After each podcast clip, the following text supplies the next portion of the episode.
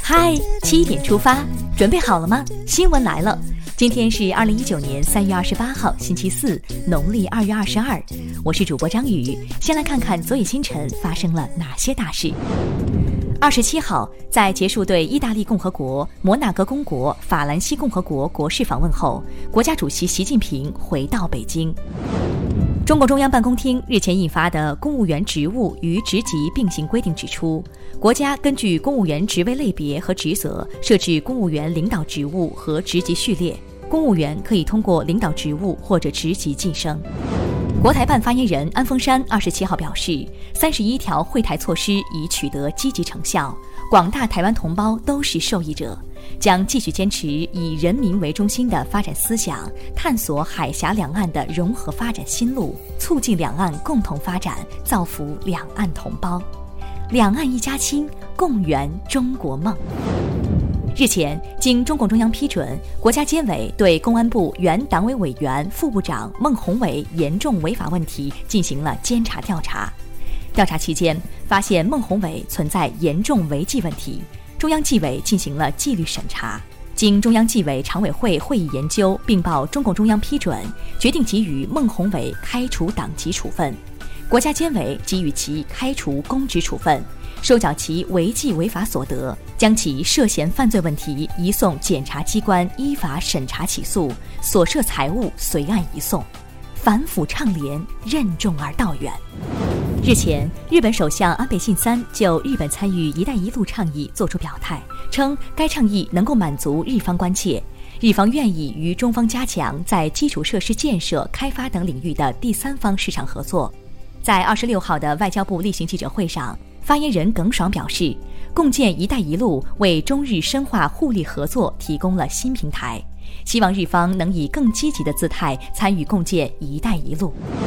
在国务院新闻办公室二十六号举行的新闻发布会上，司法部副部长赵大成介绍，二零一八年全国各级行政复议机关共办理行政复议案件二十五点七万件，办结二十二点四万件，纠错率百分之十五点一，制发行政复议意见书四千九百五十八份。公安部二十六号发布预警，清明节前后，群众祭扫、旅游等出行活动将明显增多。江南、华南等地降雨天气多发，道路交通安全风险加大。公安部提示：清明祭扫、踏青出游，鼓励选择公共交通方式出行，切勿乘坐私揽客源、无营运资质的客车。提前查看天气情况，出行一定注意交通安全。现在关注一条总台独家内容。国家主席习近平二十六号在巴黎出席中法全球治理论坛闭幕式并致辞。习近平强调，面对百年未有之大变局，面对严峻的全球性挑战，面对人类发展在十字路口何去何从的抉择，各国应该积极做行动派，不做观望者，共同努力把人类前途命运掌握在自己手中。中央广播电视总台央广网推出“声漫”，习近平为建设更加美好的地球家园贡献智慧和力量。感兴趣的朋友可以在央广新闻微信公号“嗨七点出发”推送中点击图片听原声。接下来了解一组国内资讯。二十七号，侵华日军南京大屠杀遇难同胞纪念馆为最近去世的两名南京大屠杀幸存者刘兴明、黄卓珍举行熄灯仪式。二零一九年以来，已有六位幸存者老人去世，登记在册的幸存者仅存八十五人。愿幸存者照片墙上的灯灭得慢一点，再慢一点。二十七号，东航上海浦东至伦敦一航班在飞行途中，一旅客突发不适，并伴有心跳加快、气喘严重、呕吐不止等症状。机组通过机上广播找到两名医生参与救治，随后决定就近折返备降北京。为确保安全着陆，机组空中放油三十九吨，于十七时十五分安全降落。经送医治疗，旅客现已转危为安。为航班紧急备降救人点赞。医生们也是好样的。日前，黑龙江牡丹江曹园因违建被责令自行拆除。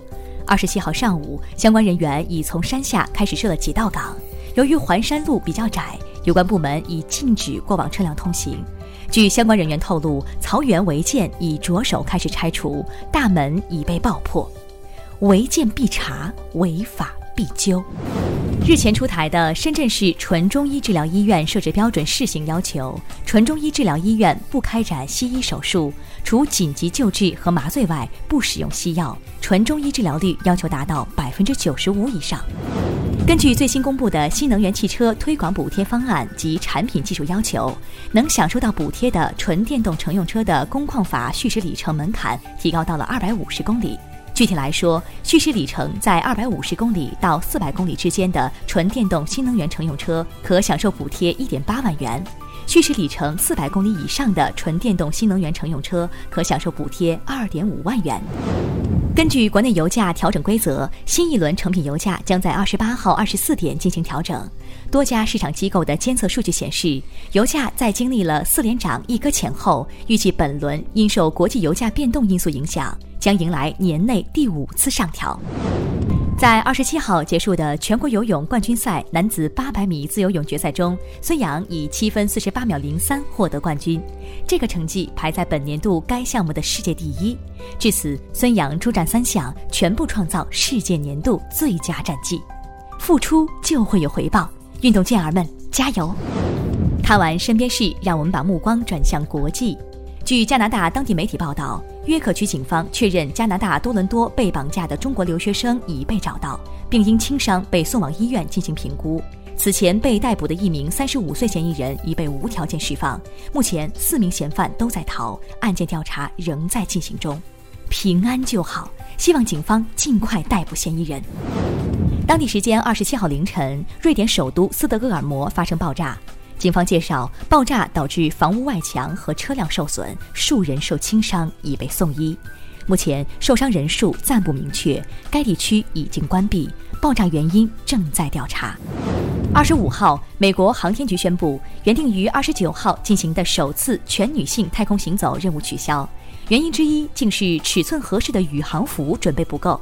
按原计划，两名美国女宇航员克里斯蒂娜·科赫和安妮·麦克莱恩将出舱为国际空间站的太阳能板更换电池，现改由科赫搭档另一男宇航员完成。为迎接2020年东京奥运会和残奥会，东京都涩谷区决定将从四月起，在公园和商店街等处增设415个监控摄像头，以防范犯罪和纠纷。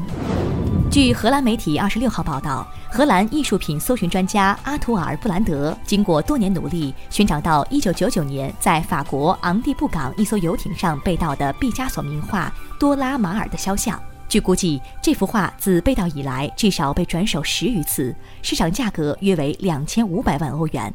目前，该画品相相对完好，暂由当地一家保险公司保管。经历这么多，这幅画也算是见过世面了。接下来是今天的每日一席话：盲人骑瞎马，夜半临深池。二零一五年一月二十三号，习近平总书记主持十八届中央政治局第二十次集体学习。他说：“我们党一贯重视理论工作，强调理论必须同实践相统一。理论一旦脱离了实践，就会成为僵化的教条，失去活力和生命力。”实践如果没有正确理论的指导，也容易盲人骑瞎马，夜半临深池。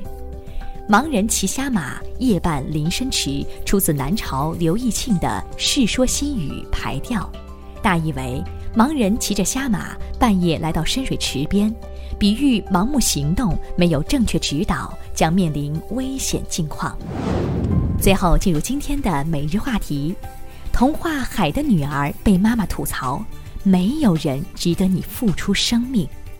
近日，微博一位博主就童话故事《海的女儿》发表了一些自己的看法，引发争议。